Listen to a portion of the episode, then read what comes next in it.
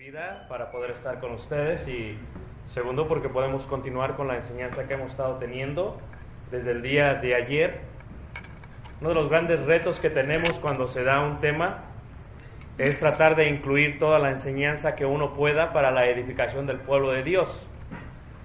Y este tema, Código de Honor, es una serie realmente que incluye como 30 horas de clase. Tengo el tema de hoy grabado en 11 horas de clase, si alguien las gusta en audio, eh, se las puedo compartir si tienen un USB.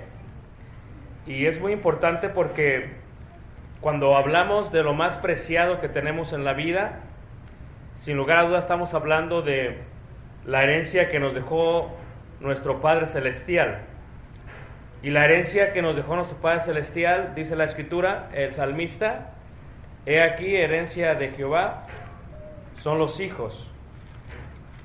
Pero tener hijos, hermanos, no es cualquier cosa. Mi madre me lo decía, me vas a comprender cuando tengas tus hijos. Y el día en que nació Caleb, creo que entendí un poco más lo que mi madre quiso decir. Hoy continuamos con lo del día de ayer. No escuchar ayer es no entender el fundamento de la serie. Por ello, si no estuviste ayer, queremos compartir contigo que se grabó el estudio y para comprenderlo lo puedes obtener. Creo que el hermano Carlos es el que ha hecho el trabajo de la grabación y podemos compartir contigo el estudio para que se haga totalmente completo. Hace algunos años, cuando viajé al Medio Oriente, una de las cosas que me impactó más en la vida, hermanos, fue la manera en que tratan los hijos a los padres. Me percaté desde el momento en que veo cómo se saludan. ¿Sabes tú que en el propio saludo se encuentra el honor? Ayer hablábamos del establecimiento, del fundamento, de lo que es el código. Un código en sí es una serie de normas y reglas que trabajan unidas para dar identidad o entidad a alguien. Ayer hablábamos de la mesusa y de lo que esto significaba. Ayer hablábamos de las filacterias y de lo que esto significaba. Y hablamos de lo más importante que Dios puso, tres palabras. Número uno, el esposo. Ayer hablamos de lo que significa ser hombre. Número dos, esposa. Ayer hablamos una parte solamente de lo que significa ser mujer. Dijo una hermana, ¿por qué nos diste solamente a nosotras? Dije, no, todavía no acabamos, falta el día de hoy todavía. Pero, y lo más importante, hermanos, en la tercera palabra son los hijos. Se utiliza en la Biblia a través de todo. Los profetas lo utilizaron y lo compararon en cuanto a la desposada de Jehová. El apóstol Juan en la visión en Apocalipsis habla de la iglesia como una esposa ataviada y lista para recibir a su marido. Pablo lo indica en Efesios cuando dice que si hay que comparar el misterio de la iglesia y de Cristo solamente se puede ver a través del matrimonio. Yo les decía el día de ayer que cuando visitas el Muro de los Lamentos, exactamente enfrente se encuentra el Museo del el Tabernáculo y hablaba de los diferentes muebles y veíamos el último mueble y hablaba de los querubines, cómo es cuando se ven por primera vez o cuando ellos creen que se ven cara a cara y lo que ello indica. Y sin lugar a dudas, una de las cosas que me di cuenta, hermanos, es el respeto y el honor que le tienen a Dios. Los diez mandamientos son la mesusa. Los diez mandamientos indican un código. Esto es, para encontrar la felicidad, tienes que oprimirlos en su debido orden, apropiadamente para poder entrar. Si no lo haces correctamente, vas a tener muchos problemas. Si quieres ver paz, si quieres ver mucha paz, tendrás que utilizar el código de honor. ¿Qué significa tener honor? Hablábamos el día de ayer, los primeros cuatro mandamientos están totalmente ligados con Dios. Así lo dice en el Antiguo Testamento. Número uno, yo soy Jehová tu Dios. Ani Adonai. Número dos, tiene que ver con que no tendrás Dios ajeno, yo soy el único Dios. Y por ello el fundamento de todo se encuentra en el amor, esto lo vimos el día de ayer, lo veremos un poco más el día de hoy. Número tres, no tomarás mi nombre en vano.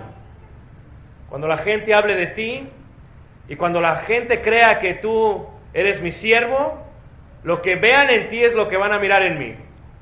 Porque tú vas a ser mi hijo. No eres cualquier pueblo, no eres cananeo, no eres jebuseo, no eres egipcio, tú eres distinto. ¿No crees en el monoteísmo? ¿Crees totalmente en el monoteísmo? ¿No crees en el politeísmo? Solamente crees en un Dios. Yo soy Jehová tu Dios. No se te vaya a olvidar eso, es importante. Número cuatro, acuérdate del día de reposo. Dios utiliza el acordarnos, el hacer memoria, con el propósito de enseñarle a nuestros hijos principios básicos del código de honor. Y número cinco, hermanos, eh, donde entramos el día de hoy a este tema de los hijos, indica eso que vimos en Israel.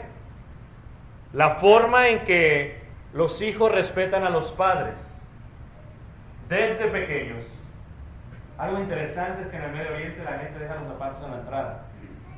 Cuando entras a la casa no puedes meter los zapatos, la pregunta es ¿por qué? No solamente porque traen polvo, pero es una forma de respeto. Se me ocurrió a mí, teníamos un invitado y dejó sus zapatos y le dije, es que sabes que la casa es muy fría. Necesitamos ir por tus zapatos.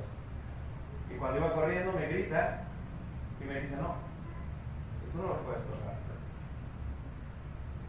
Yo era un hombre grandote así, como Goliat tal vez, no, no tanto, un poquito más. Y no, si no quieres que Y luego le habló a su hijo y vino corriendo el hijo y dice, voy a traer mis zapatos. Le dijo, traemos los zapatos. Cuando saludan en Israel, hermanos, saludan como Jesús saludó a los discípulos. Las primeras palabras que menciona a los discípulos cuando se encuentra con ellos en el aposento alto son importantes. Saluda y les dice Shalom. Shalom Alexem. Esto es ti. Pase a ustedes, Shalom. Así saludan los judíos. Pero ¿cómo saludan los padres? ¿Cómo saludan los hijos? ¿Cómo saluda la esposa? Indica un código de honor, el respeto total, la sumisión total a ellos. ¿Sabes tú que cuando viajamos a, a Tiberias y estuvimos con los hermanos allá y cuando vi al hermano, lo veo al hermano, me dice shalom, le digo shalom, salam, y se acerca a mí y me saluda. Y como me saluda, me planta un beso en la mejilla y otro en la mejilla. Y yo me quedo, ok, eh, shalom. Y luego estuvimos en París, fuimos a la iglesia de Cristo allá, me digo, parlo en inglés, ahora parlo, no, parlo, no parlo Parlo francés, no. Digo, pues yo, pues Y me acerca y, me saluda y me planta un beso aquí y me planta otro acá. Y dije, wow increíble. Yo llegué a Monterrey, luego, luego después de eso, y vi a un hermano grandote, fuerte, Pancher, Pancher, y pues dije, pues vamos a saludarlo así. Y cuando se me acerca, dije, ¿qué pasó? ¿Qué te estás El respeto, ¿no? ¿Cómo saludan los judíos? Dice la escritura que vosotras sois hijas de Sara. Indica que había un respeto es más, las esposas no podían besar a sus esposos en público en la mejilla porque eso indica que son iguales. No se puede hacer eso.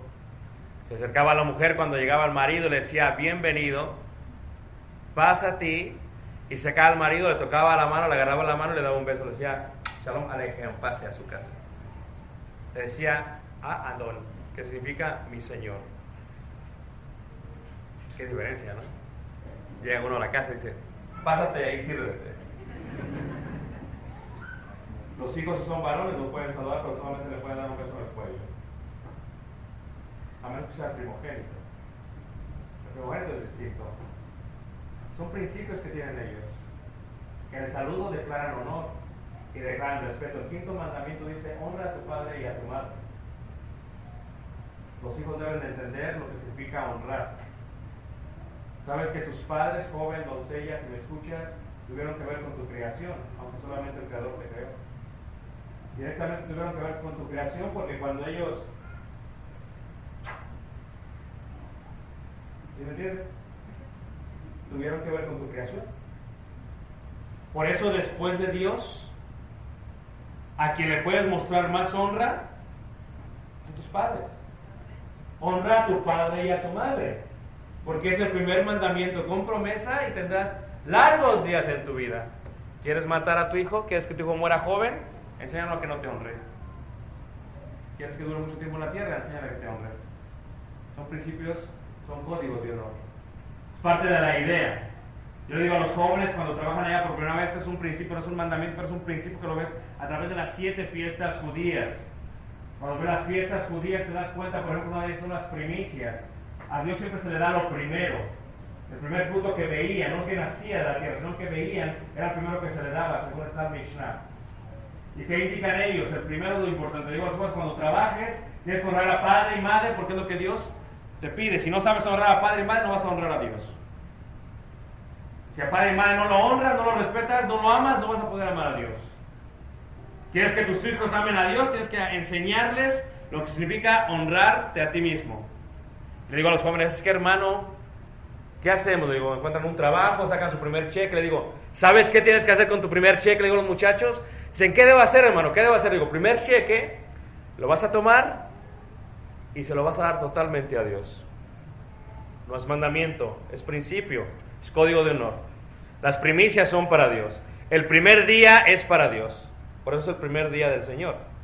Indica no el final, el de reposo, sino el inicio de nuestra semana va totalmente para quién? Para Dios. Cuando se aparta la ofrenda, se aparta lo primero para Dios según hayamos prosperados.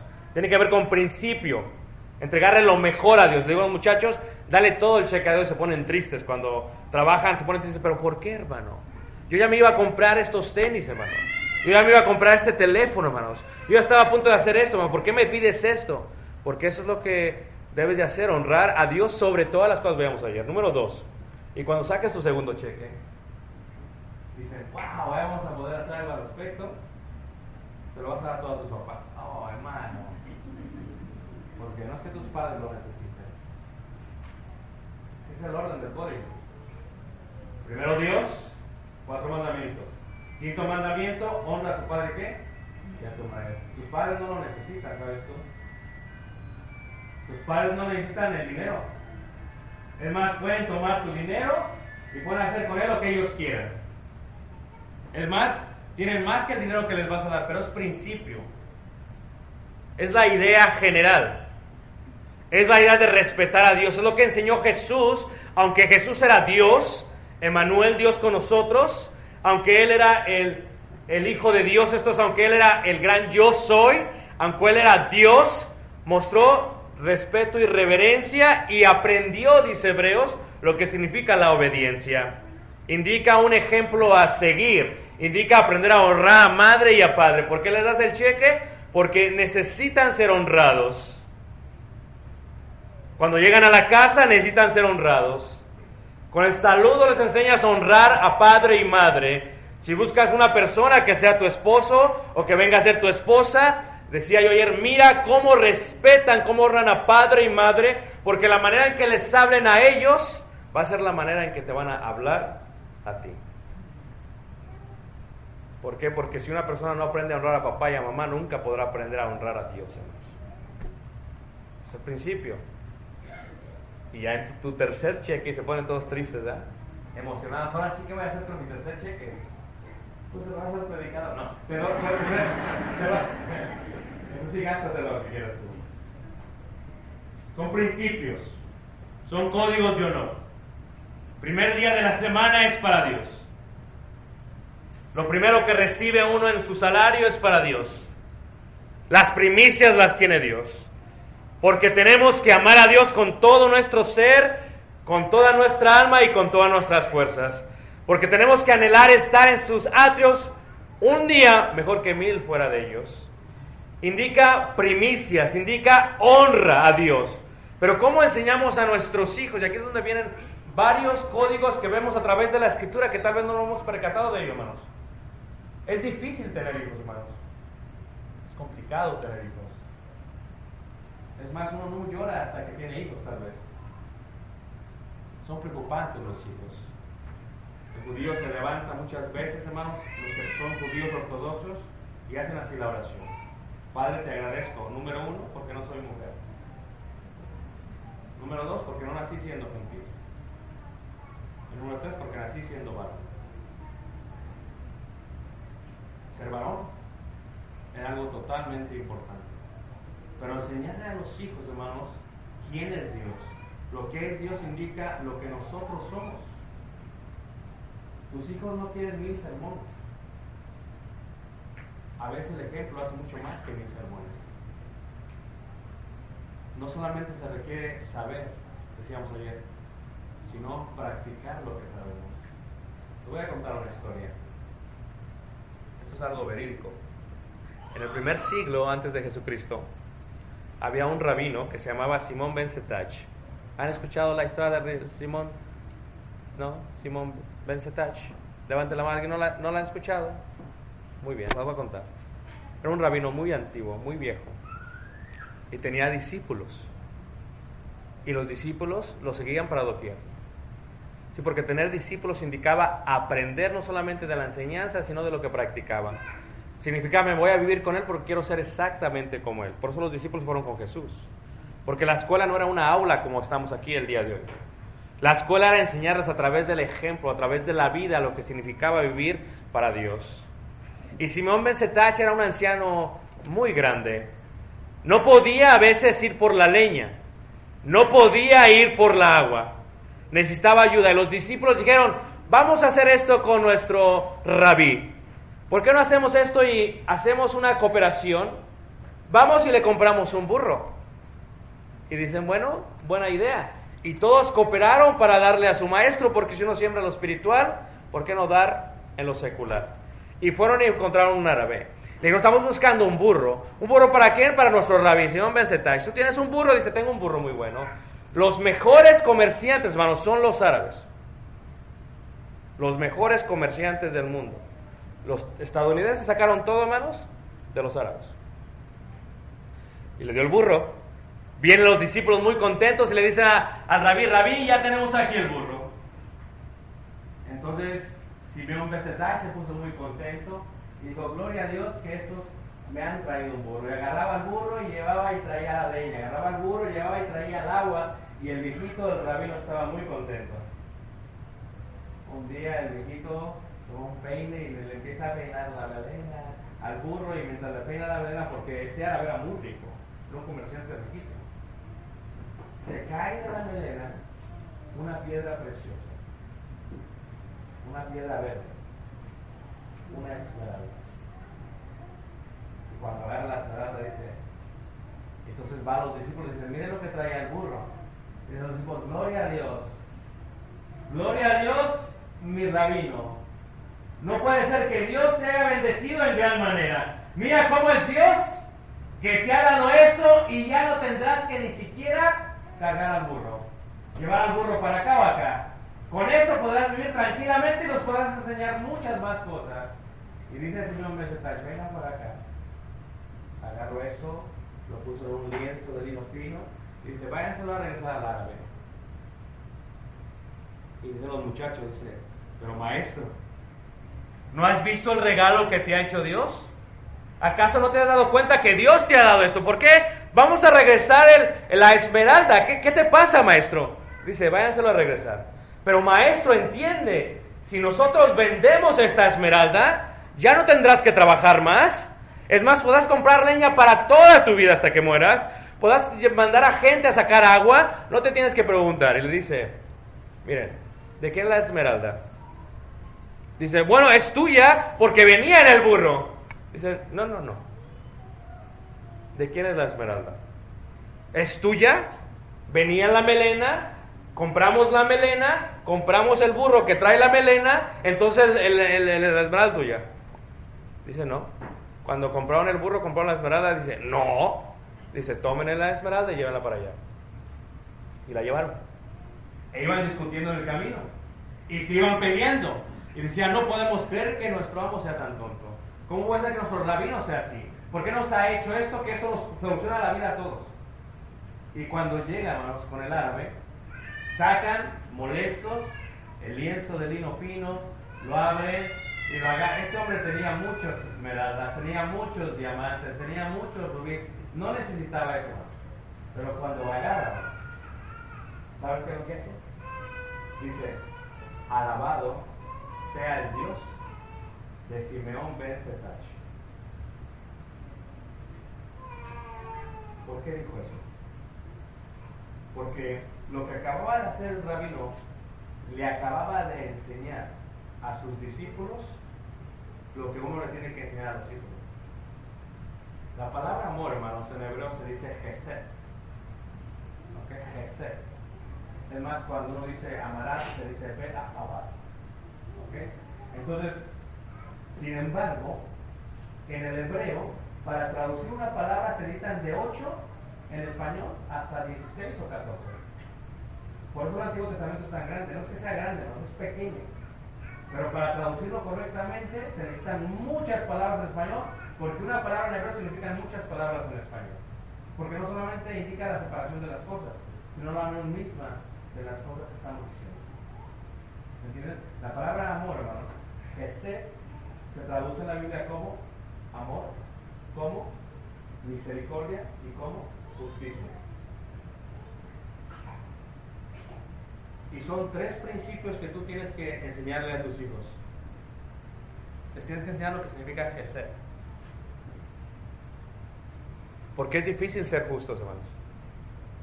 Y parte de lo que veíamos ayer cuando dice aquí la palabra en, en, Deuteronomio capítulo 6, en el versículo 7 dice, y la repetirás a tus hijos y hablarás de ella estando en casa y andando por el camino y al acostarte y cuando te levantes y las atarás como una señal en tu mano y estarán como frontales entre, entre tus ojos. Ahora, ¿de qué está hablando? Del código. ¿De qué está hablando? Versículo 2, de los estatutos y mandamientos. ¿De qué está hablando? De los diez mandamientos. Está hablando del principio. ¿Quieren ser felices en su vida? Guarden mis mandamientos. Los guardas, vas a ser mi hijo. No los guardas, no puedes ser mi hijo. Porque si eres mi hijo, te vas a comportar como yo. Y alguien como yo ama, es misericordioso y es justo. Nuestros hijos aprenden de las cosas que hacemos. Nuestros hijos aprenden si somos tranzas o no. Nuestros hijos aprenden si somos mentirosos o no. Nuestros hijos aprenden si somos codiciosos o no. Nuestros hijos aprenden cómo tratamos a nuestros viejitos. Ellos saben la manera en que tratamos a sus abuelos. Ellos saben cuando les damos honra o no. Ellos saben cuando los tratamos como Dios dice, honra y a tu padre y a tu madre, porque a veces los queremos honrar y ya es muy tarde, hermanos. Sabes que a veces los padres no están con nosotros. ¿Por qué se elige ese mandamiento aún antes de la vida? Es el quinto mandamiento y no el sexto. Porque más importante que la vida misma son los padres. Porque el número 6 es no matarás. Pero más importante que tu vida son tus padres. Porque ellos fueron, de alguna manera, participaron indirectamente en tu creación. Y los tienes que honrar si quieres que la vida te vaya bien. Y la manera en que tratamos a papá y mamá cuando nuestros hijos están, ellos lo van a entender. Porque ignorarlos, maltratarlos, humillarlos indica cómo queremos que ellos nos traten el día de mañana. El respeto que les tenemos. Cuando papá y mamá vienen a la casa, a veces pensamos que vienen a molestar. A veces pensamos que nos van a decir otra vez la misma historia. Honra a tu padre y a tu madre. ¿Sabes cuántas veces he escuchado la misma historia de mi padre? Es más, antes de comenzar ya sé por dónde va la historia. Ya sé en qué termina la historia. Ya sé cómo, dónde se emociona la historia. Sé dónde le brillan los ojos de la historia. ¿Y sabes qué hago? Cuando empieza la historia, tengo que dejar todo a un lado. Porque va a haber un día en que mi padre ya no me podrá decir la historia. Honra a padre y a madre. Es un principio que tiene esto. Es lo que significa justicia. Justo es hacer lo que eh, el código, lo que el estatuto, lo que el mandamiento dice, es lo que es justicia. Y el justo, por la fe que vivirá. O sea, creer en que realmente tenemos que honrar a papá y a mamá. Cuando ellos llegan, todo se termina. Todo se para. Mi hijo lo sabe bien. Él lo entiende bien. Cuando papá, a veces mi papá llega a la casa, no tiene que llegar a la casa y dirá, es más, ya está reconozco como toca. Sí, gracias. Ya entiende. No importa lo que estoy haciendo. No importa si estoy haciendo esto, no importa si estoy cortando el pasto, no importa si estoy cocinando, no importa si estoy barriendo, no importa si estoy haciendo mecánica, cuando papá llega todo se detiene. Porque no solamente lo hago para honrarlo a él, lo hago para formarme un futuro el día de mañana. Lo hago para que mi hijo sepa que cuando papá llega, todo se detiene. Porque cuando papá está en casa, él es el rey. Cuando papá está en casa, él es rey. Lo que papá quiera. ¿Qué quieres, papá? ¿Una coca? Te traemos tu coca. ¿Qué quieres, papá? ¿Un café? Te traemos tu café. ¿Quieres comer? Te traemos de comer. ¿Sabes cómo es mi padre? Mi padre no es como yo de extrovertido, es introvertido. Pero mi padre cuando dice algo, lo dice porque tiene mucho sentido. Y cuando papá habla, tenemos que escuchar. Y a veces mi hijo está corriendo de un lado para otro, a veces me pide la tableta, a veces está haciendo una cosa, le digo, llegó tu abuelito, llegó tu abuelito, y no le vas a hablar de tú, le vas a hablar de usted. Porque es respeto, porque es principio, porque es código, no importa lo que estás haciendo, te vas a detener, Caleb, y vas a honrar a mi padre. Son principios, hermanos. ¿Cuántas veces los jóvenes el día de hoy están tan metidos en la tecnología, hermanos, que ignoran a papá y a mamá? ¿Cuántas veces tus jóvenes te saludan como debe saludar un hijo a un padre? ¿Cuántas veces traen los zapatos como se los trajo aquel joven a su papá? ¿Por qué? Porque cuando papá llega, cuando mamá llega, se me hacen todo. Porque fue tu mamá quien estuvo ahí. Porque fue tu mamá la que tuvo cólicos. Fue tu mamá la que le dio asco. Fue tu mamá la que no podía dormir. Fue tu mamá la que sufrió. Yo no entiendo a las mujeres, hermanos. No lo comprendo. Cuando tú ves un parto y ves como un bebé tan pequeño, tan chiquito, miniatura, sale y da luz y le destroza totalmente el cuerpo a la mujer. Yo no entiendo a las mujeres, hermanos. Le destroza el cuerpo, la deja como si no viviera, hermanos. ¿Y todavía quiere tener más hijos? No sé, si nosotros tuviéramos hijos, yo creo que los hombres no aguantamos. Échenle la culpa a Eva, porque con dolor iban a dar a luz. Y cuando tienen un hijo, ¿quién está ahí? Si no mamá. ¿Quién los carga si no mamá? ¿Quién se desvela si no mamá? ¿Quién los cuida si no mamá? Y cuando caminas, ¿quién? Mamá está ahí. Y cuando haces una gracia, ¿quién limpia? Mamá. Y mamá no se compra algo para comprártelo a ti. Y mamá está ahí todo el tiempo. Y cuando vas a ir a la escuela, mamá está ahí. ¿Y quién te plancha? Mamá. ¿Y quién te lleva a la escuela? Mamá. ¿Y quién te compra lo que te gusta? Mamá. Y cuando te haces joven y se te olvida a quién le destrozaste el cuerpo cuando naciste, ¿quién está ahí? Mamá. Y cuando te revelas es mamá quien está ahí. Y cuando azotas la puerta porque dices, yo no sé por qué me tuviste. Y azotas la puerta, es la misma mamá que está ahí. Y cuando te vas a la casa, ¿quién está ahí? Mamá. Yo siempre le digo esto a la gente y no me comprende lo que voy a decir, hermanos.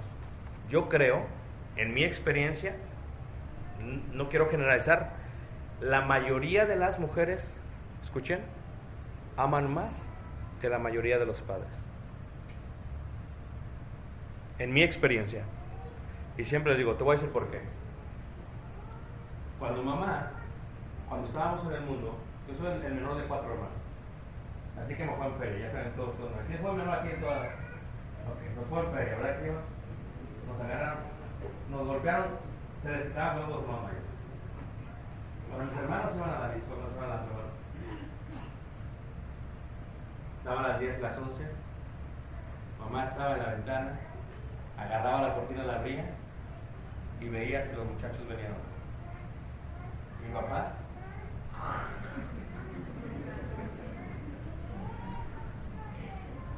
Dos de la mañana. ¿Quién abría la cortina? Mamá. Y mi papá. Vente a dormir, vieja. Y cuando mis hermanos no llegaban toda la noche, mamá estaba ahí. Cuando a las 5 o 6 de la mañana que me levantaba, mamá estaba todavía pegada en la ventana. Y cuando mis hermanos venían de afuera, y cuando se percataba que venían, ¿sabes qué hacía mi madre? Cerraba la cortina, se iba a la cama y se hacía la que durmió toda la noche. Y mi papá se levantaba como si nada hubiera pasado.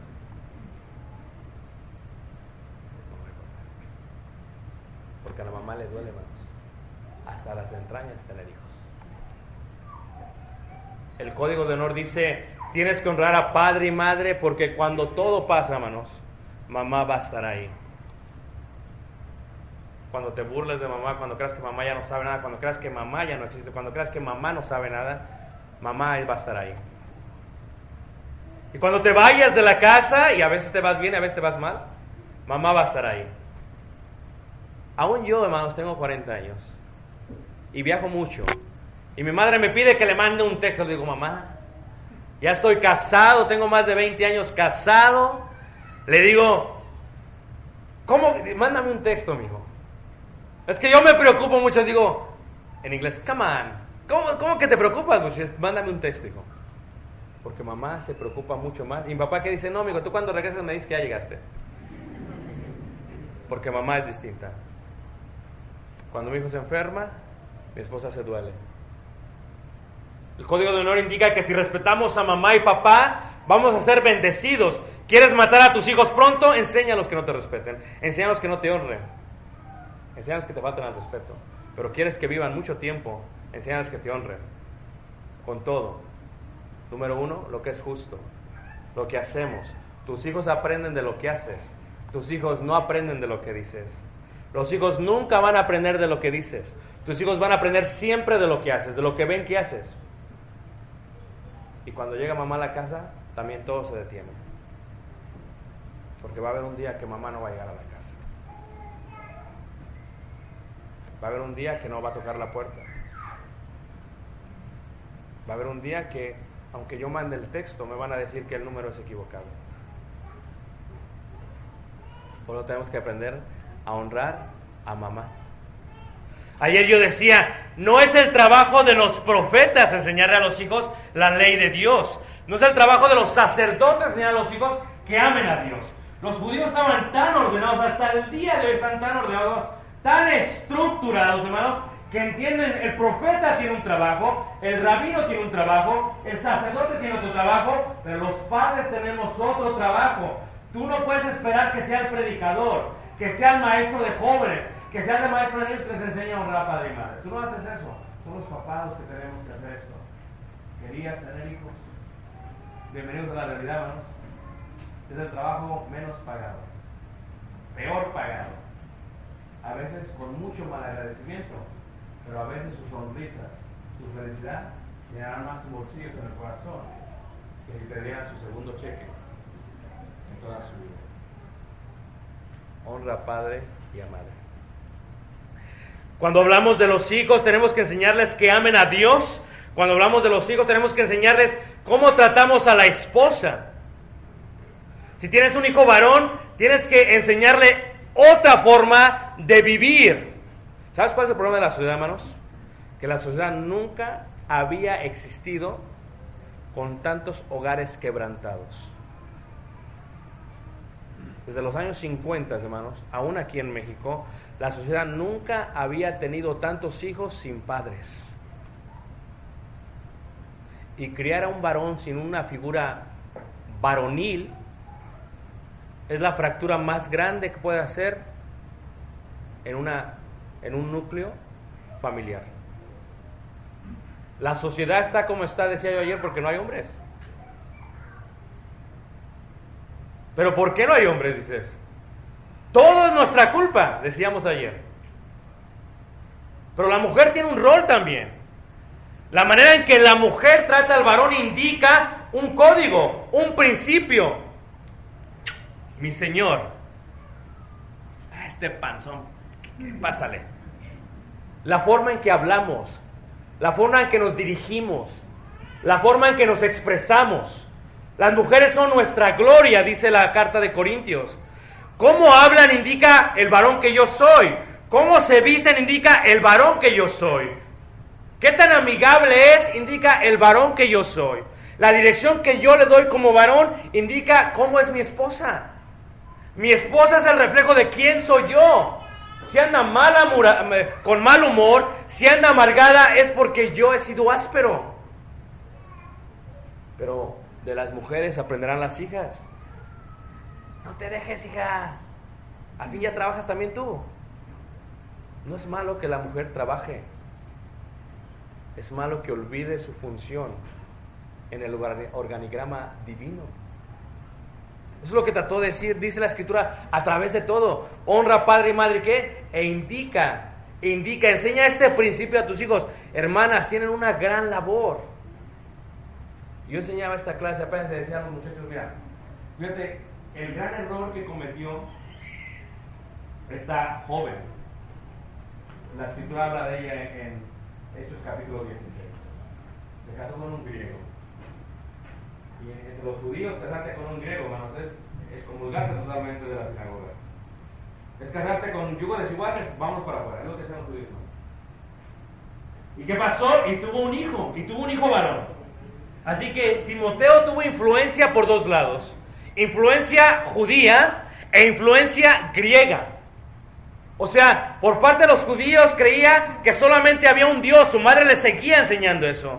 Pero por parte de su padre creía que había muchos dioses, que Zeus era el padre de todos los dioses y que había muchísimos dioses en los cuales se podía creer. Y así creció Timoteo. Pero su madre estuvo ahí sobre él, cometió el error, pero no permitió que el error continuara. Y se dedicó a enseñarle a un hijo lo que tenía que hacer. Es más, ni siquiera lo podían circuncidar al muchacho. Porque ninguna sinagoga te circuncidaba un niño que viniera de un matrimonio mezclado. Estuvimos en Corinto el año pasado. Y hay un baño en Corinto, hermanos. Los baños en aquellos tiempos son muy distintos al día de hoy. Muy distintos al día de hoy. Vamos a decir que los baños son aproximadamente la mitad de este edificio. Y tienes una taza aquí, y otra acá, y otra acá, y otra acá, y así todas las tazas. Y luego, ¿qué tienes entre medio de las, de las tazas? ¿Qué es lo que tienes? No tienes nada. ¿Y qué tienes en la parte de atrás? Fluye una fuente de agua natural en la parte de atrás. Abajo, me refiero. Entonces, cuando entraba una persona a un baño público y entraba a un baño público, automáticamente sabía si eras judío o si eras griego. Por la circuncisión. ¿Entiendes? Y cuando se sentaban y veían al de al lado, pues lo veían. ¿no? Y cuando hacían gestos, el de al lado también hacía gestos. Y todos hacían gestos. ¿Y qué pasaba? Y no es como que había pétalo. No, no había papel de baño, mano. ¿Qué tenías que hacer? Agarrabas la mano y la mano la utilizabas y después de utilizarla, la bajabas en la parte de atrás donde corría el agua natural, te limpiabas y ya, y te salías. Totalmente limpio. Más limpio que el pétalo. ¿Me entiendes lo que estoy diciendo? Y a veces decía chócara, no, no puedo decir chócara, condenado. Era imposible decir chócara.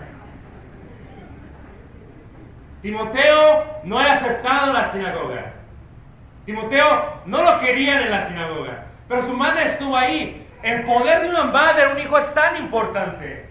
Su madre tuvo que haberle enseñado que la mitología griega estaba mal. Que Zeus estaba mal. Que los hijos de Zeus estaban mal. Que Afrodita estaba mal. Que todo eso estaba mal. Su madre tuvo que haberle enseñado tanto, hermanos. Que Pablo, cuando habla de él, habla de una persona que aprendió desde la niñez las sagradas, ¿qué? Escrituras. Una mujer que estuvo ahí y que estuvo ahí y que estuvo ahí. Y cuando entraba Timoteo a un baño y había judíos, se salían los judíos porque no podían estar entremezclados. Timoteo anhelaba ser parte del pueblo de Dios, pero no podía. Su madre había cometido un gran error. Y se escucha en un evangelio por ahí. Un mensaje donde ya no hay judío ni griego. Un mensaje que lo incluye a él, aunque no esté circuncidado. ¿Y qué hace Timoteo? Lo abraza de tal manera, amados, que le echa todas las ganas del mundo y, y, tenía tan buena reputación entre el pueblo que cuando llegó Pablo dijo, let's go, vámonos. Pero antes de irnos, te tengo que circuncidar por causa de los judíos. Pero Timoteo es el resultado de las mujeres, de la abuela y de la madre enseñando de justicia, constantemente justicia. En la congregación este año, en los últimos meses, hemos tenido varios bautismos, la mayoría son jóvenes. Yo digo a las hermanas que ellas son las que han trabajado con todos estos niños. Ya cuando llegaron a la juventud ya vienen bien preparados, bien educados. Son ustedes, hermanas, las que hacen la labor de los niños muchas veces. Son ustedes las que están enseñando la justicia como lo dice, son ustedes las que están ahí, pero más tus propios hijos. Enseñar la justicia es importante a tus propios hijos. Bueno, que entonces aprendan lo que es justicia, lo que es correcto, porque es un código de honor. ¿Quién va a hablar mejor que tus hijos de lo que les has enseñado? Los judíos lo entendían muy bien, hermanos. No se trataba solamente del saludo, el saludo indicaba el respeto y la honra, la justicia, el amor que se tenía que tener. Ellos lo entendían tan bien, que se aseguraban de enseñar. Los judíos tenían un lema y decían lo siguiente, si no enseñamos a nuestro hijo, tenían dos cosas que tenían enseñar. Número uno, la ley. Y número dos, un oficio. Y decían, si no le enseñamos a nuestro hijo un oficio, lo estamos haciendo ladrón. Y así era la educación. De los 0 a los 3 años, la mujer se encargaba de ello. De los 0 a los 3 años, cuando mi hijo estaba recién nacido, mi esposa le leía el libro de los salmos y la gente decía que estaba loca.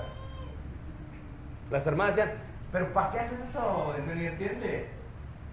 ¿Y acaso no has leído que la palabra de Jehová nunca regresa vacía? ¿Acaso no has oído que la palabra de Dios es un espíritu y es verdad? ¿Acaso no has oído eso? ¿Acaso necesitan los niños un lenguaje? ¿Qué mejor que el lenguaje divino para comprender lo que significa crecer en sabiduría y en conocimiento y en temor conforme al Señor? Indicaba que una mujer tiene mucho, a los cuatro años se los daban al varón. Y el varón trabajaba con de los 4 a los 12 años. El varón estaba con ellos y les enseñaba el libro y les enseñaba los primeros cinco libros de la Biblia y estaba con ellos. Mientras estaba trabajando le estaba enseñando y se lo llevaba a trabajar. ¿Qué les llama? Justicia. Trabajo, trabajar con las manos. Que las cosas no son fáciles, que tenemos que trabajar. Por eso a Jesús le llamaban el hijo del carpintero. Tienes que trabajar, tienes que aprender a trabajar desde pequeño. ¿Por qué? Porque va a llegar un día que vas a trabajar por tu familia. Va a llegar un día que te vas a ser responsable. Y tienes que aprender a trabajar desde pequeño. Pero a los 12, 13 años se los daban a un rabí, hermanos. Lo llevaban a la y dice, encárguense ustedes que yo no sé. Entonces empezaban ellos. Y de todos los niños que venían, a veces no eran muy buenos, de 30 niños que venían, decían, 28 ustedes, se van ustedes todos a su casa porque simplemente mejor vayan a ser pescadores, vayan a ser pastores, porque simplemente la verdad que aquí no les cabe bien. Solamente se quedaban como uno o dos. Y Jesús dos de la región, de las sinagogas, eran como unas, tal vez 20 personas, cogía solamente uno de ellos. Y ese uno de dos lo mandaban becado a la Suprema Corte de Justicia, judía, a Jerusalén. Y les enseñaba el, el hombre más importante de aquel tiempo, Gamaliel. Pero ¿cómo empezaron los niños? Con la mamá. ¿Cómo quedaron ellos? Con el papá. ¿Cómo empezaron? Honra padre y madre. Ellos sabían que tenían que aprender de pequeños. Que no se trata lo que les digamos, es lo que hacemos lo que importa, hermanos. Ellos saben si amamos a Dios. Cuando venimos a la iglesia, saben si nos estamos quejando. Saben si los mandamientos son gravosos. Entienden eso. Saben cómo tratamos a sus abuelos. Saben con qué palabras. Saben cuando los abuelos están ahí que nos estamos quejando. Ellos lo escuchan y saben muy bien. Pero también amor significa, hermanos, misericordia. Oh, misericordia. Déjate digo algo acerca de la misericordia. Yo he dicho que si toda la Biblia se perdiera, solamente quedase el capítulo 15 de Lucas, hermanos, es suficiente para comprender la misericordia de Dios. Tus hijos te van a fallar. Y te van a dar donde más te duele. Tus hijos se van a ir de la casa y si cuando se van bien te duele, ¿qué pasa cuando se van mal? Por muy machos que seamos, por muy hombres que seamos, hermanos, aún al padre le duele, ¿no es cierto? Aún el padre se va a la esquina de la cama y está llorando, por muy hombres que seamos. Eso le pasa a todos, hermanos. Es algo normal. Pero aprender misericordia indica lo siguiente, hermanos. Gesed, del hebreo Gesed, indica que nuestro amor es incondicional. ¿Tanto fueron nuestros padres? Los padres esperan que los hijos nos paguen a la medida que nosotros los amamos. Y así nos Dios con nosotros. Jesús indica misericordia. Misericordia del, del, griego dolor de corazón, dolor del corazón. ¿Qué indica? Que a tus hijos los tienes que aprender a amar sin importar lo que ellos hagan. Y Gesed no es un término de, un tiempo. no solamente son unos días, no solamente son unos meses. Ese es un término de longanimidad. No indica un año, indica 10 años, no, indica décadas. Indica tener mucho, mucho tiempo de amor incondicional. Los profetas lo sabían bien. Uno le reclamó, Dios le dijo, es que yo sabía que eras rico en qué? En Gesed. Yo sabía que este pueblo, por muy pecador que era, lo ibas a perdonar. David entendía muy bien eso, hermanos. David sabía la misericordia de Jehová. Entendía cómo era su padre. Lo había visto bien. No en Isaí, sino en Dios. Porque Gesed indica, hermanos, que no importa lo que los hijos hagan, los vas a amar. Y hay algo que los hijos necesitan. Escucha lo que te voy a decir, ¿ok? Los hijos no necesitan un fariseo. Los hijos necesitan a alguien que sea como Dios en cuanto a misericordia. Que los ames sin importar lo que ellos puedan hacer por ti. Porque nuestro amor nunca puede ser condicional. Si tú amas a tus hijos de una forma condicional, vas a batallar mucho en la vida. Te vas a desalentar muchísimo. Si esperas que te paguen como tú les has pagado, déjame de prepararte, no va a funcionar. Por eso la gente no entiende lo que hace el hijo pródigo con el papá. Fíjate, el hijo merecía morir. ¿Por qué? Porque dentro de la cultura judía, pedir la heredad de tiempo era decirle al papá, deseo que te mueras. ¡Muérete ya! Y cuando los fariseos y los que escucharon, se quisieron comer a Jesús tomar el dinero e írselo a gastar a un lado, hermanos, fuera de la tierra de los judíos, era pecado. ¿Por qué? Porque ellos no se podían tratar con los gentiles. Es más, hay mapas, hermanos, de hace 2200 años que indican los caminos que tomaban los judíos para ir a celebrar la fiesta a Jerusalén. Hay mapas. Había camino de gentiles y camino de judíos. Y los judíos no podían entrar a los caminos de gentiles por camino de gentiles, ¿no qué? No es. Mucho menos pedirle un favor a los gentiles. No puedes pedirle un favor a los gentiles. Jesús cuando habla con la samaritana, ella se sorprende y dice, es que tú y yo no podemos estar, ¿qué? Hablando. En la cultura judía se estaba contaminando Jesús. No puedes contaminarte. Ahora, irle a pedir trabajo a un gentil era humillar a un judío y más a tu padre. Y pedirle trabajo con los animales más impuros que tienen, que son el cerdo. Yo lo explico esto este, al principio de un escrito que hice, decía, cuando tú vas a Israel, hermanos, estaba yo con una hermana, estábamos en, un museo, en un hotel en Tel Aviv, y, la hermana era del DF, soy del distrito Pedazo, se me permite hacer el acento, para que ya se lo perdí un poquito. Y me dice la hermana, oye mi hermano, dile al Señor que me den los huevos con jamón. Cuando dice eso la hermana, le entendió muy bien el chef, el que estaba haciendo los comeletes. Y le empezó a gritar. Duro, duro, duro en hebreo. Y le digo, shh,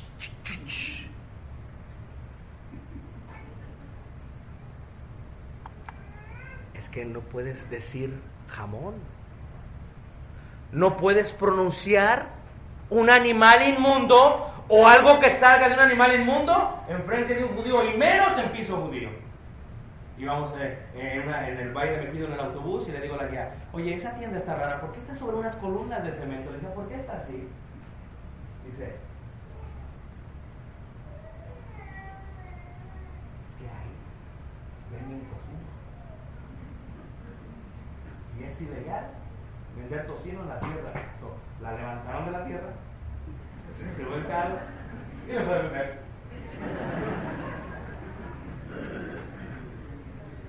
Estábamos eh, en Monte los Olivos hace un mes y medio y había un árbol de, agarrobas. mucha gente no sabe lo que es. Entonces estaba con los hermanos y digo, ¿qué son las agarrobas? Y, y, las agarramos y las bajamos. ¿Sí las ves? Y las abrimos, pruébalas. Amargas. Saben horrible. Horrible, horrible, horrible. Pues este hijo se había olvidado de ello, fue y anhelaba comer las algarrobas y trabajaba y estaba entre los cerdos y le había pedido trabajo a un gentil y se había olvidado totalmente lo que papá le había dicho. Pero quiere saber qué es misericordia. Cuando viene el hijo, porque se hace un excelente. El hijo viene inteligente y dice, voy a mi padre que he pecado contra Dios y que he pecado contra él. Contra el cielo, dice la escritura, porque para los judíos no pueden pronunciar Dios. Entonces, para ellos Dios es Shemaim, que es cielo. Cielo es Dios para ellos. Entonces, el reino de los cielos es como si fuera el reino de Dios, en el pensamiento hebreo. Entonces, ¿qué pasa? Va y va y se le acerca. Y el padre, hermanos, tenía mucho, aunque es una palabra, tenía tiempo que no lo veía. La cultura judía es el hijo el que tiene que correr al padre. Porque el que ofende es el que corre. El que fue ofendido se queda de pie y se queda quieto. Ándale, venga para acá. Padre corre hacia misericordia, amor incondicional. ¿Qué es lo que pasa? No solamente corre a Él, el hijo lo tenía que besar en el cuello. Se tenía que humillar el hijo al padre. No en el cuello, en la mano, como una cosa, en la mano, como un esclavo en los pies. Y es el padre el que inclina su cabeza y lo besa en el cuello y lo glorifica y humilla al padre.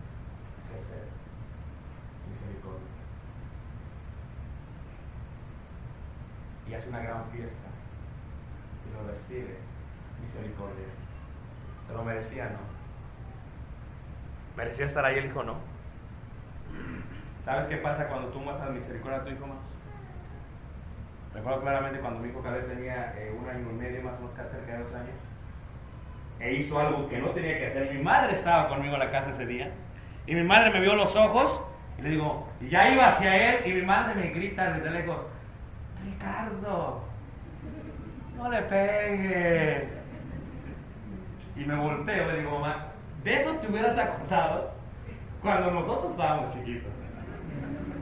Dices que yo ya la experiencia, mi hijo. Qué sabios son los abuelos a veces, hermanos. Sí, hay que disciplinar, no digo que no, pero a veces pegamos por pegar. A veces el pegar ni siquiera hace lo que queríamos que hiciese. A veces nos desquitamos con coraje en vez de hacerlo con correcto. A tomar la vara con tranquilidad y dárselo porque lo estamos disciplinando para lo que es para su bien. Aunque al principio sea causa de tristeza, después da frutos apacibles de justicia, dice Hebreos. ¿Y qué es lo que pasa? Lo que me está diciendo mamá es que no le pegues. ¿Sabes qué merecía este hijo? Que lo mataran. Que lo sacaran del pueblo, que lo pusieran de espalda, que lo subieran a la, torre y que lo aventaran de cabeza y en el suelo tomaran piedras y lo mataban. Porque eso es lo que hacían con los hijos de este tipo. Este tipo de hijos nos mataban. ¿Sabes qué es el Padre, hermanos? Nos muestra lo que quiere que los cristianos, lo que los fariseos no entendieron, lo que los judíos no comprendieron más, aprendamos a hacer. Amar incondicionalmente. Tus hijos necesitan que los ames incondicionalmente. Tienes que tomarte el tiempo de decirles que no importa lo que hagan, los vas a amar incondicionalmente porque salieron de ti, porque son tus hijos y porque si no los amas incondicionalmente, los vas a fracturar, no para la vida, para la eternidad. ¿Sabes qué hace el Padre, hermanos? ¿Sabes qué hizo Dios con nosotros? En la serie que les decía yo que la grabamos, lo que los hijos jóvenes necesitan de los padres. Yo he predicado muchas juveniles, nos ha tocado así. He hecho muchos sondeos dentro de la Iglesia de Cristo, Estados Unidos y México y Centroamérica tengo una idea de lo que los hijos cristianos, jóvenes cristianos piensan de los papás. Y el tema de hoy lo que necesita un hijo joven de sus padres. Los jóvenes necesitan a, entender que tú vas a estar ahí con ellos, que tu amor es incondicional, que si estuviesen entre el cielo, tú vas a estar ahí, que aunque ellos se han equivocado, tú los vas a besar en el cuello. Necesitan saber que pueden regresar a casa y que tu amor es incondicional. Y te voy a decir por qué. Porque eso fue lo que Dios hizo con nosotros. Dios no nos ama en una forma condicional. Porque si fuera así, hermanos, no estuviéramos aquí el día de hoy. ¿O acaso no estábamos revueltos en el ojo? ¿Acaso no comíamos algarrobas? ¿Acaso no nos gastamos todo en las prostitutas, en las rameras? ¿Acaso no vivíamos nuestra vida ajenos, alejados de la vida de Dios y del pacto? ¿Acaso no estábamos muy lejos de casa? ¿Acaso no anhelábamos un poco de pan? Y cuando venimos, ¿qué hizo Dios? ¿Acaso Dios no bajó del cielo? ¿Acaso Dios no se hizo hombre? ¿Acaso Dios no corrió hacia nosotros? ¿Acaso Dios no se humilló tomando forma de siervo? ¿Acaso no se hizo como un esclavo? ¿Acaso no nos glorificó mereciendo la muerte misma? ¿O qué fue lo que diste tú para que Dios te perdonara? Dime qué le diste a Dios. No hay nada que le podemos dar a Dios, hermanos. No le podemos pagar a Dios nada. Lo que tú sientes por Dios es porque Él te amó primero. Sin condiciones. Es el tipo de amor que Dios tiene para sus hijos. Por eso somos llamados hijos. Mirad cuál amor nos ha dado el Padre. Para que nos llamemos hijos de Dios, hermanos. Hijos, no teníamos entrada. Somos gentiles. No teníamos oportunidad. Somos gente incircuncisa. Somos gente que venimos del lodo, de los cerdos. Y Dios siendo tan perfecto hizo llover sobre nosotros. Y cuando nos ama, el amor es incondicional. Mucha gente no lo entiende. Dentro de la iglesia hay gente que es muy farisea todavía. No entiende esta idea de, de la gracia, del amor. Y tiene que haber un balance, no me malentiendan. Pero Juan lo explica muy bien, dice Juan, porque si todavía hay temor para el día del juicio, en ti no se ha perfeccionado el amor. Porque quien verdaderamente se perfecciona el amor, porque el amor echa fuera, ¿qué hermanos? El temor. ¿Y por qué le amamos a Él? Porque no somos primero. Fue tan grande el amor de Dios que bajó del cielo. Cuando tú ves a tu hijo desde chiquito, dile, yo te voy a amar incondicionalmente. Esta es tu casa, papá. No importa lo que hagas, yo aquí estoy. No importa lo que pase, yo aquí estoy. Mis puertas están abiertas para siempre para ti. Porque no son los padres los que deben buscar algo de los hijos. No, sí, constantemente nosotros tenemos que darle a los hijos, hermanos. Porque somos los papás. Ellos aprenden nosotros el amor. Ellos aprenden si los mandamientos de la iglesia, de la Biblia, son gravosos o no. En nuestra vida les estamos transmitiendo si comprendemos el amor incondicional. Y cuando alguien lo ha entendido, hermanos, totalmente bien, no caminamos en la gracia de Cristo porque le temamos miedo al infierno. No. Caminamos en la gracia de Cristo porque yo no puedo entender cómo un Dios tan grande, tan perfecto, un Dios que hizo toda la tierra, todo el universo, que haya fijado en alguien como él. No es el miedo al infierno, no. Porque el miedo al infierno te funciona por un poco de tiempo. Es la alegría de saber que ese Dios quiere tener comunión con nosotros, hermanos. Los judíos lo entendían muy bien. Si honras a padre y madre, ¿vas a honrar a quién? A Dios. Si honras a padre y madre, la familia va a funcionar. No es un trabajo del predicador, no es un trabajo de la SEP, no es un trabajo de la comunidad, no es el trabajo del gobierno, hermanos. Es el trabajo de los padres. Somos nosotros los que le enseñamos honrar a padre y madre y les enseñamos los atributos, les enseñamos el amor, la justicia, la misericordia, de tal manera que ellos puedan transmitir eso a tus nietos y a tus bisnietos y a tus tataranietos, para que tu familia, tu tercera, tu cuarta generación comprendan lo que significa tener honor. Porque ¿qué honor es más grande que este? Que uno le dé la vida a Dios. ¿Qué honor es más grande que esto? Que uno dé la vida por la esposa. ¿Qué honor más grande es que uno ame a sus hijos incondicionalmente. La fe termina y aún la esperanza. Pero el amor nunca deja de ser. Oh, hermanos, no nos confundamos. Cuando que nos vean los hijos, cuando nos vean los hermanos, cuando nos vea la gente, vivamos bajo un código de honor. Amar a Dios sobre todas las cosas, amar a la mujer como a nuestros propios cuerpos y amar a nuestros hijos incondicional. Es el secreto de la felicidad, hermanos. Y cuando una familia comprende el código de honor, hermanos, la gente se sorprende. Mira, están pasando por tanta escasez y ahora sí los hijos lo respetan. Aún sonríe. Mira, están pasando por tantas enfermedades y mira lo unidos que están. Mira cómo están batallando. Porque estamos regresando la esmeralda. Porque para nosotros es más importante que los que no son de la iglesia digan alabado sea el Dios de aquellos que son miembros de la iglesia de Cristo.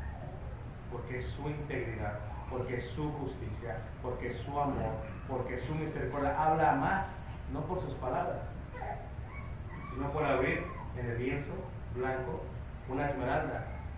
Y no es que necesitaba la esmeralda, es que para nosotros Dios es nuestro tesoro. Y nosotros, si guardamos sus mandamientos, somos su especial qué? Tesoro. Por eso esta noche no hay amor más grande que ese, hermanos. El que Dios nos dio a nosotros. Y estas familias que entienden el código de honor de tal manera que lo escriben de una manera correcta, que trabajan con sus hijos de esa manera, ¿qué pasa?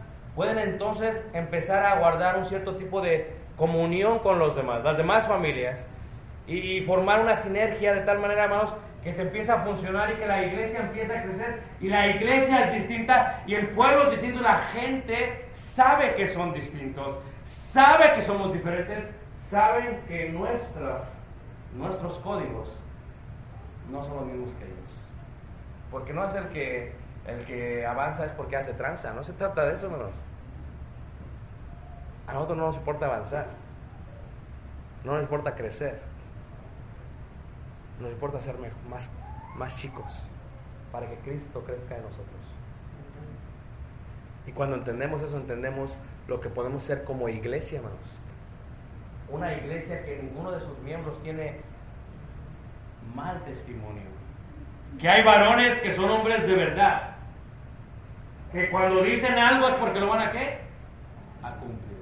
Que hay mujeres sin decir una palabra convierten a muchos. 1 Pedro capítulo 3 y con el respeto que le brindan a sus esposos, puedan llamar la atención de aquellos que viven en ignorancia y en la potestad de las tinieblas. Y, cuando eso pasa, vamos, entonces empieza a ocurrir dentro de la iglesia lo que vamos a ver mañana. Si Dios permite, nos lo venga.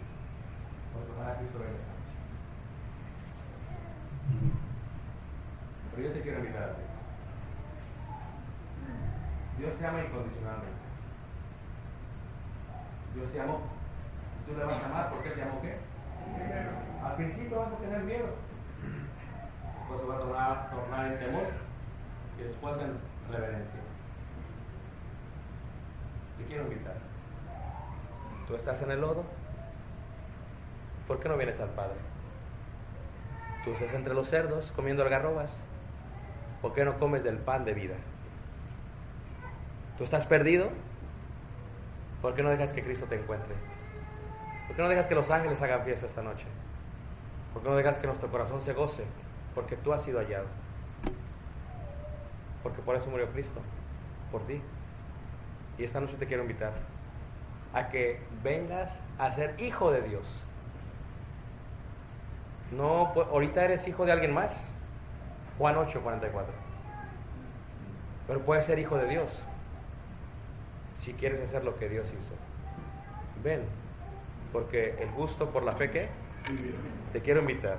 Y mañana, si Dios nos permite, vamos a continuar y vamos a cantar un himno de invitación en el cual vamos a invitarte para que el día de hoy puedas venir tú a Cristo.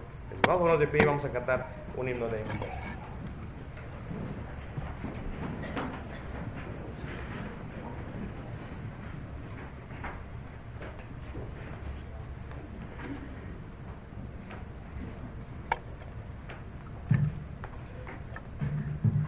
Número 148, dejo el mundo y sigo a Cristo. La palabra de Dios hace una pregunta, dice, ¿hasta cuándo claudicaréis entre dos pensamientos?